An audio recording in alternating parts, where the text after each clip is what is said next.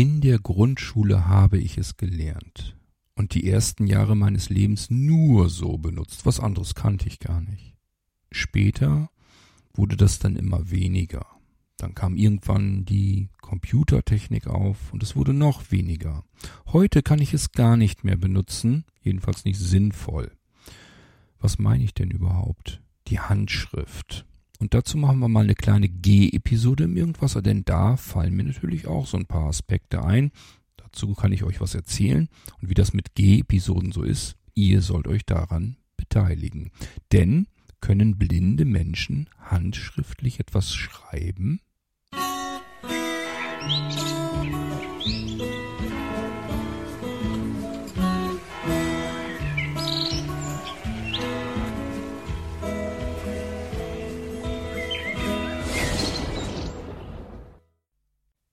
Grundschule erste Klasse.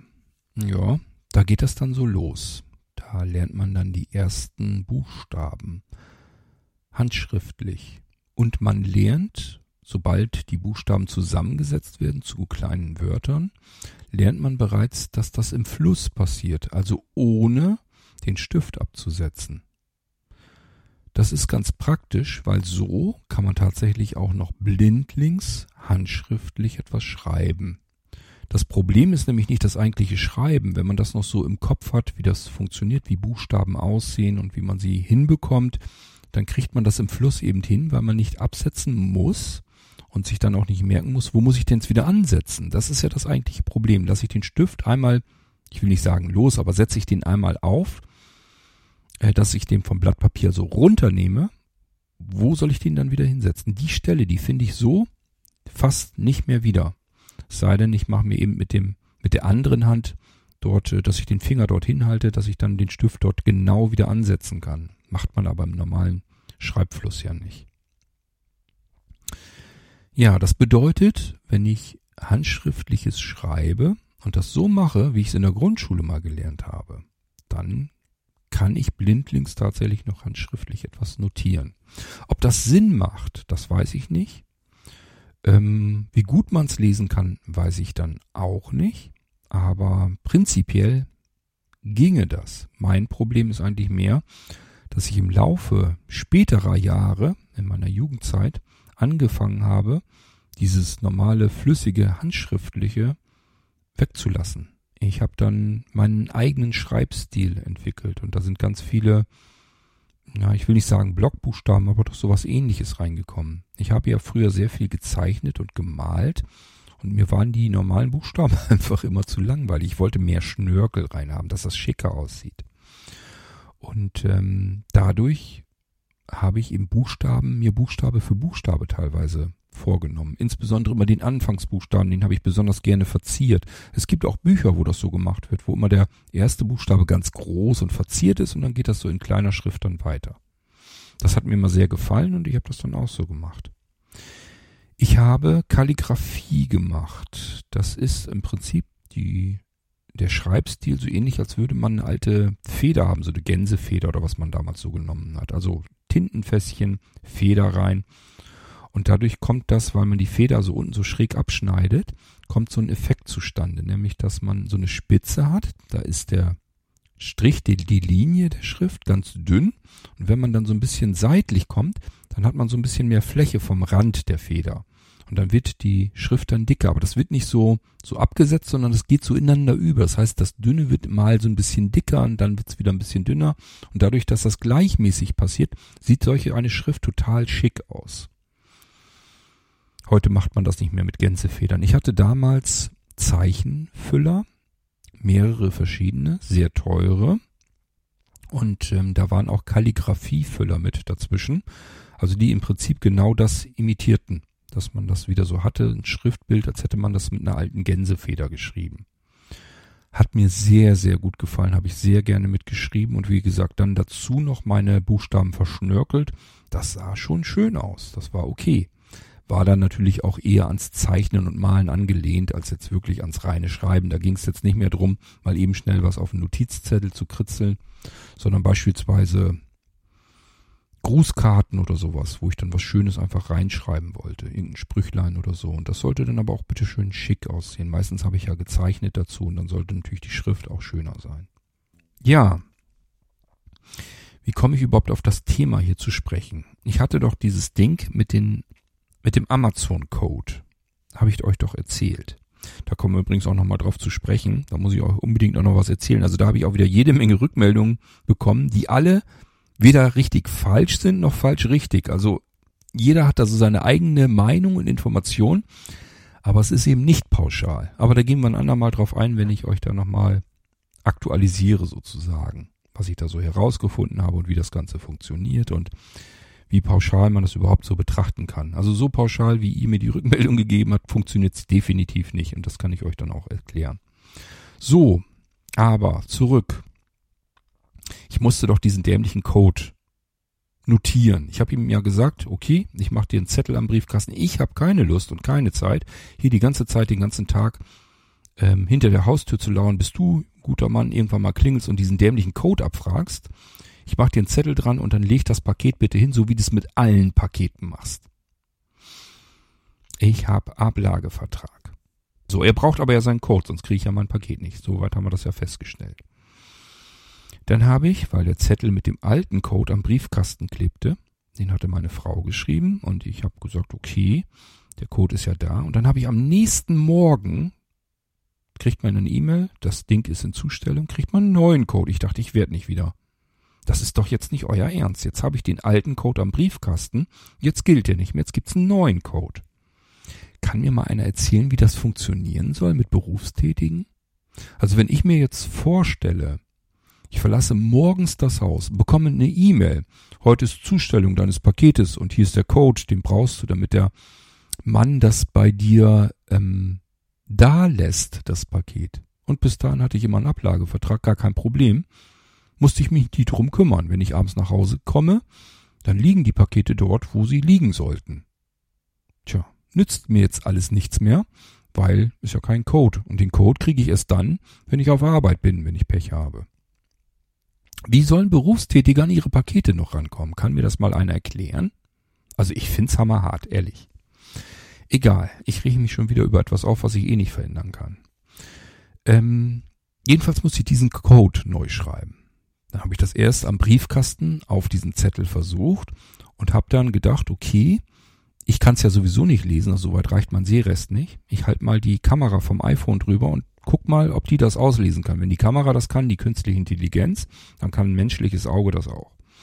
So, ich hatte irgendwie was mit anfangs drei Neunen und ähm, der die zweite Neun als eine drei erkannt. Da habe ich gedacht, okay, hast wahrscheinlich die Zahlen zu eng oder irgendwie ineinander geschrieben.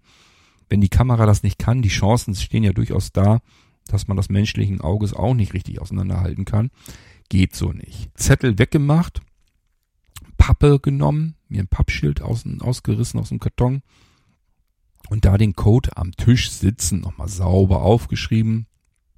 Das heißt, die erste Ziffer geschrieben, den Finger hingehalten, wie weit ich geschrieben habe, damit ich die nächste Ziffer weit genug auseinander bekomme, damit ich die Zahlen nicht ineinander schreibe. Zweite Ziffer und so weiter und so fort. Das ist ja, glaube ich, sechsstellig.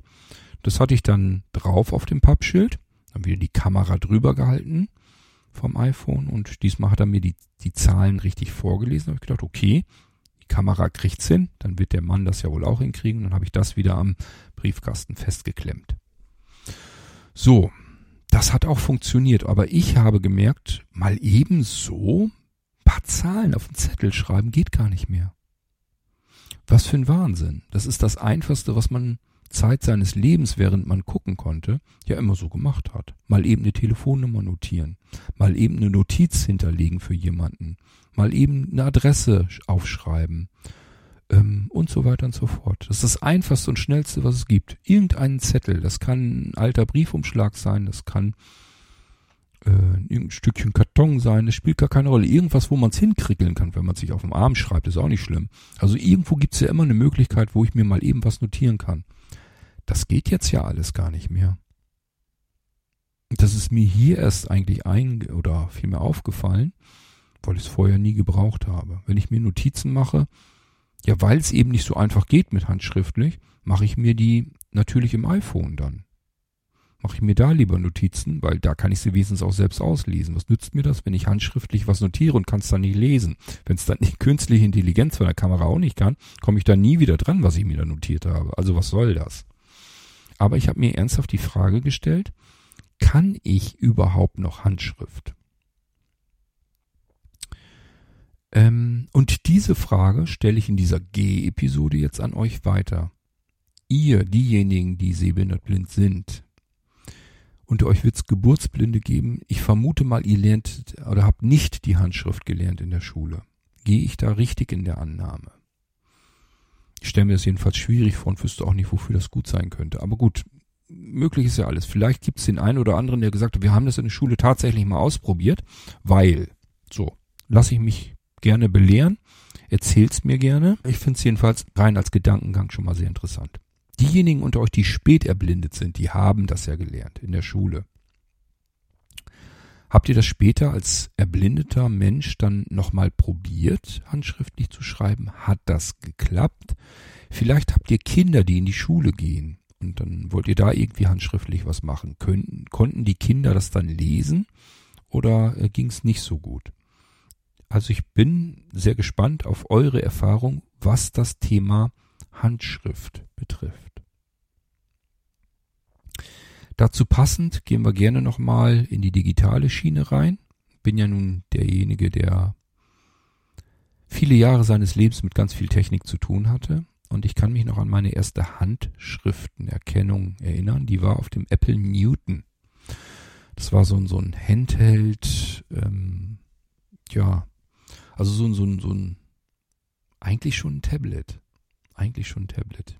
Aber wenn ich euch sage Tablet, dann stellt ihr euch was Falsches vor. Es ist ein ziemlich dicker Klopper gewesen, verglichen mit einem iPad zum Beispiel. Und es ist viel schmaler und länglicher und hatte so eine Klappe, die konnte ich dann übers Display drüber drücken. War natürlich auch nur Monochrom-Display. Also schwarz-weiß oder vielmehr dieses Grau mit dem Dunklen da drauf. Und unten im unteren Bereich, da gab es immer, da gab es immer so ein Feld, das war extra so ein bisschen abgesetzt markiert. Da konnte man, also man hat das ganze Ding mit dem Stift bedient. Den Stift konnte man so reinschieben in das Ding, in das Gerät. Den hat man rausgenommen und dann hat man mit dem Stift konnte man unten in diese Zeile einfach reinschreiben, handschriftlich.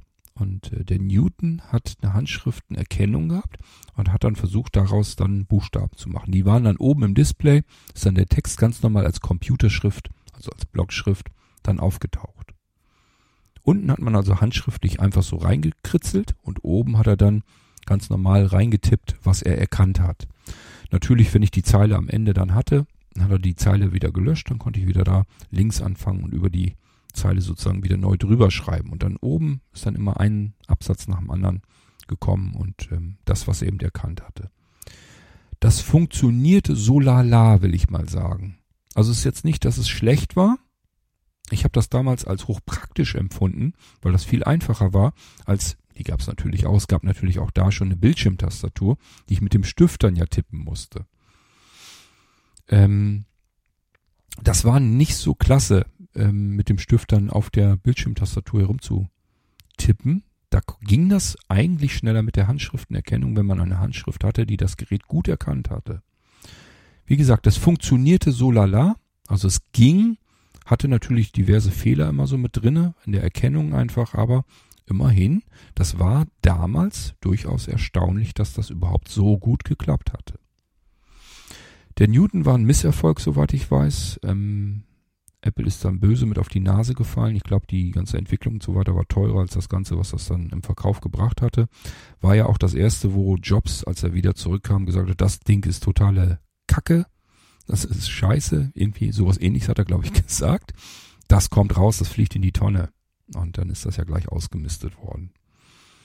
Ja, so schlecht fand ich den Newton gar nicht. Für damalige Verhältnisse fand ich den gut. Ich habe davon damals mehrere gekauft. Wir waren zu mehreren Menschen in meiner Firma, in meinem Unternehmen, All Systems.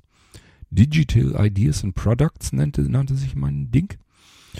Und ähm, da waren wir mit mehreren und dann hat jeder so einen Apple Newton bekommen, weil da sollten uns dann die Kunden äh, bestätigen, dass wir zum Beispiel was geliefert hatten oder dass wir den Auftrag ordnungsgemäß erfüllt hatten, dass wir so und so viele Stunden jetzt abrechnen konnten und so weiter. Das sollte auf dem Newton dann immer auftauchen und dann konnten die Kunden unten drunter mit ihrem, mit dem Stift ganz normal ihren Namen, also ihre Unterschrift unterschreiben. Immerhin, das hatten wir zu Zeiten, als das nicht üblich war. Heute hat das jeder Postbote. Das war damals aber natürlich so nicht. Also das hat schon was hergemacht, wenn man zum Kunden gekommen ist und hat dann den Newton dann dem in die Hand gedrückt oder auf den Tisch gelegt und gesagt, bitte unterschreib mir das mal eben, was da steht. Dann ist, hat das alles seine Richtigkeit. Wir haben es nicht tatsächlich wirklich umgesetzt. Das hat sich einfach als nicht Praxis, nicht tauglich will ich gar nicht sagen, sondern nicht als praxisrelevant erwiesen. Das heißt, die meisten Kunden, die kannten uns, wir kannten sie und dann haben wir einfach gesagt, ja, ist alles klar. Ich habe das jetzt so und so und das waren jetzt so viele Stunden, man weiß ja, was es kostet und dann war das auch in Ordnung. Also wir haben das nie so wirklich gebraucht. Wir haben einfach gemerkt, ob die da jetzt unterschreiben oder nicht, spielt keine Rolle und dann haben wir sie weggelassen. Aber ich habe die erst angeschafft, die Apple Newton Geräte, genau für diesen Zweck. Die fliegen bei mir auch irgendwann noch rum, äh, irgendwo noch rum ich glaube, ich habe 120er Modelle und 130er. Wenn ich das noch richtig im Kopf habe. Also drei, vier Stück oder so habe ich da irgendwo im Büro noch rumfliegen. Ich hoffe, dass mir die irgendwann mal in die Hand fallen. Richtig mit Dockingstationen und Zusatzstiften und Modulen, die man reinstecken konnte und, und, und. Also das war schon ganz ordentlich, was ich damals an ähm, Apple Newton Geräten hatte. Oder habe. Sind ja nicht weg, sind ja immer noch da. Die ja, haben sich nur gut versteckt in der Bude. Irgendwann fliegen mir die bestimmt mal in die Finger. Wer weiß, vielleicht sind sie dann einen Haufen Geld wert. Keine Ahnung. Ähm, ja, wo wir gerade beim Ausschweifen wieder sind. Ich hatte das wirklich mal. Die ersten Handys, die man bezahlen konnte und die nicht einen Akku in einem Koffer mit dabei hatten, so will ich es mal vorsichtig salopp ausdrücken.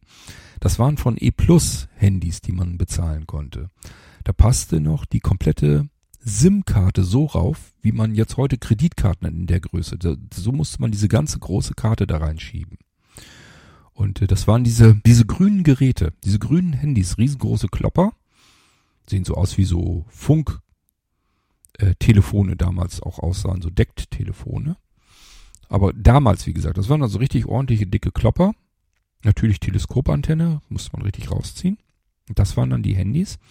Die waren so von E Plus und in grün und das waren so die ersten Geräte, die sich ein Mensch, der Geld verdient hat, also armer Schlucker durfte man auch nicht sein, aber es waren die ersten, die man sich überhaupt kaufen konnte.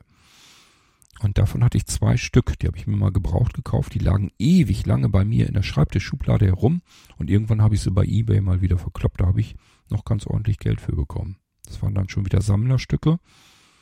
Ja, aber mittlerweile heute finde ich es schade. Ich hätte sie jetzt lieber behalten, weil wer weiß, was sie heute wert wären.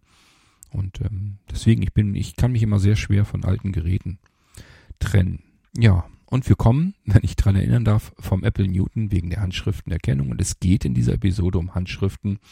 Und ich habe euch die Frage gestellt, könnt ihr handschriftlich etwas schreiben? Wenn ja, ähm, habt ihr das blindlings tatsächlich gelernt oder habt ihr das noch aus euren sehenden Zeiten? Und ähm, wie macht ihr das mit Ziffern, Zahlen? Könnt ihr die bequem schreiben? Habt ihr da so eure Tricks, wie es vielleicht besser geht? Also ihr könnt da alles mal gerne dazu beisteuern, was euch einfällt. Deswegen haben wir ja diese G-Episoden. Ihr sollt euch an meinen Gedanken einfach mal anschließen und eure Gedanken dazu beisteuern, damit wir wieder dann eine schöne U-Episode im Irgendwasser machen können. Das war eine U-Episode, ach, ich schon, eine G-Episode zum Thema Handschriften. Tja, mal gucken, ob ich bei euch was in Wallungen gebracht habe zum Nachdenken und ähm, gebt mir dann gerne eure Audiobeiträge. Und wir hören uns wieder im nächsten Irgendwasser, wenn ich wahrscheinlich ein anderes Thema für euch habe. Und bis dahin macht's gut. Tschüss, sagt euer König Kurt.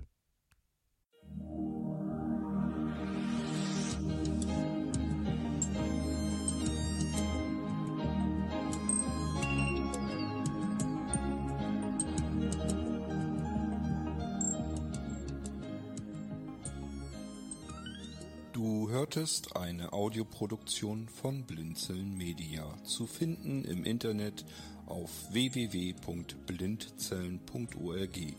Blinzeln schreibt man in unserem Fall immer mit einem D in der Mitte.